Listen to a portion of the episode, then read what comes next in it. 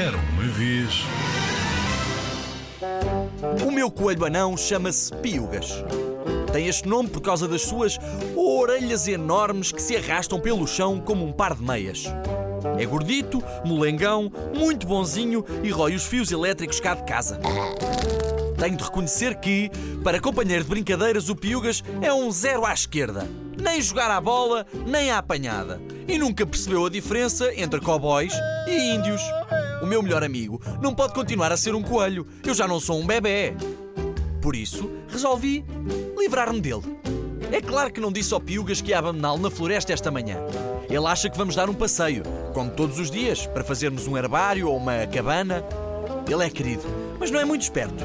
Como sempre, o Piugas vai a pisar ovos. É tão molengão este coelho. Despacha-te, Piugas! Se ele fosse mais mexido, divertíamos-nos muito mais. De certeza!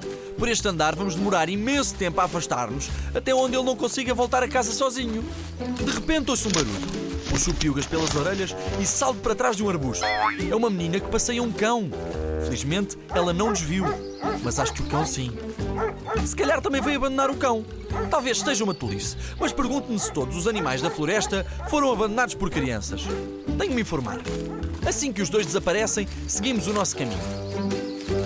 Tento mostrar ao Piugas como a relva é verde e fofa, os cogumelos divertidos e as árvores e as folhas fascinantes. Não é bonito, Piugas? É claro que o Piugas não repara em nada, nem vê a sorte de ir viver na floresta como um coelho selvagem. Claro que não. Está para ali sentadinho como um parvo, parece que faz de propósito. Costumamos fazer disparates quando passeamos. Corro à volta do Piugas aos berros, escondo-me para o assustar e funciona. Mas é estranho, hoje só andamos sem dizer nada.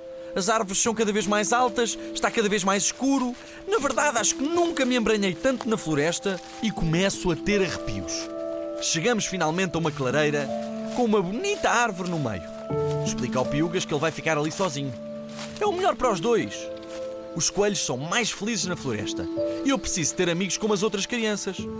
Digo-lhe: vai-te embora, Piugas. És livre. Mas ele não se mexe.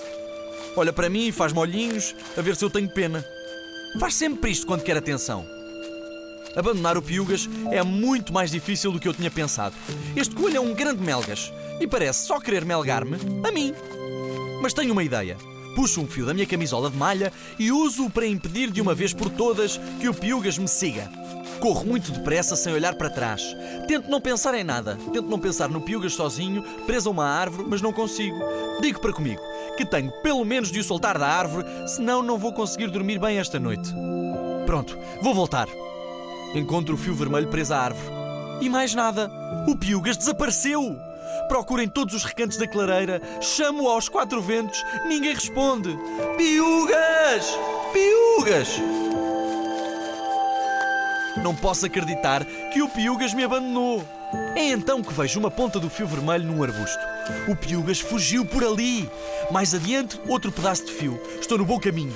Encontro um ossinho branco no meio do trilho. Supimpa! Deve ser do cão de há bocado. Piugas, o que te deu para fugir sozinho? Andar por aqui é muito perigoso para um coelho. Pouco depois, já não há pistas. Não sei para onde ir. Paro e grito: Piugas, volta! Piugas, volta! Desculpa ter-te deixado sozinho. Mais uma vez, ninguém responde. O que vai ser de mim se não encontrar o Piugas? Não vou chorar por um coelho, pois não? Então que vejo uma pequena cabana entre as árvores ao fundo da floresta. Tenho de perguntar aos donos se viram o Piugas por ali, mas tenho medo de ir lá sozinho. Se o Piugas aqui estivesse, éramos dois. Se o Piugas aqui estivesse, nem sequer tinha de o procurar. Voltávamos para casa, lanchávamos e esta história estaria resolvida. Mas como ele não está aqui. Respiro fundo, bato à porta, empurro e digo: Bom dia, viste um coelho não?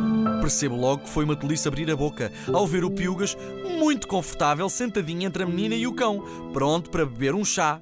Está contente por me ver. A menina diz-me para me sentar à mesa, pois estavam à minha espera. Diz-me também que o Piugas não é um coelho não, mas um coelho Bellier. E que estavam precisamente a falar de mim. A menina encontrou o Piugas quando estava a passear o cão e trouxe-o para a cabana, que é também um abrigo para animais perdidos. Está contente porque o Piugas é o primeiro animal perdido que ela salvou. Foi um sucesso! propõe que regressemos no dia seguinte para os ajudarmos a encontrar outros animais perdidos na floresta. A menina fala pelos cotovelos e o chá é apenas água fria, mas ela sabe bem o que quer e o Piugas deve-lhe um favor, por isso dizemos que sim. No regresso a casa, o Piugas parece cansado e pergunta-lhe se ele quer que o leve às cavalitas. Ele diz que sim. Afinal, não é assim tão pesado e sempre vamos mais depressa.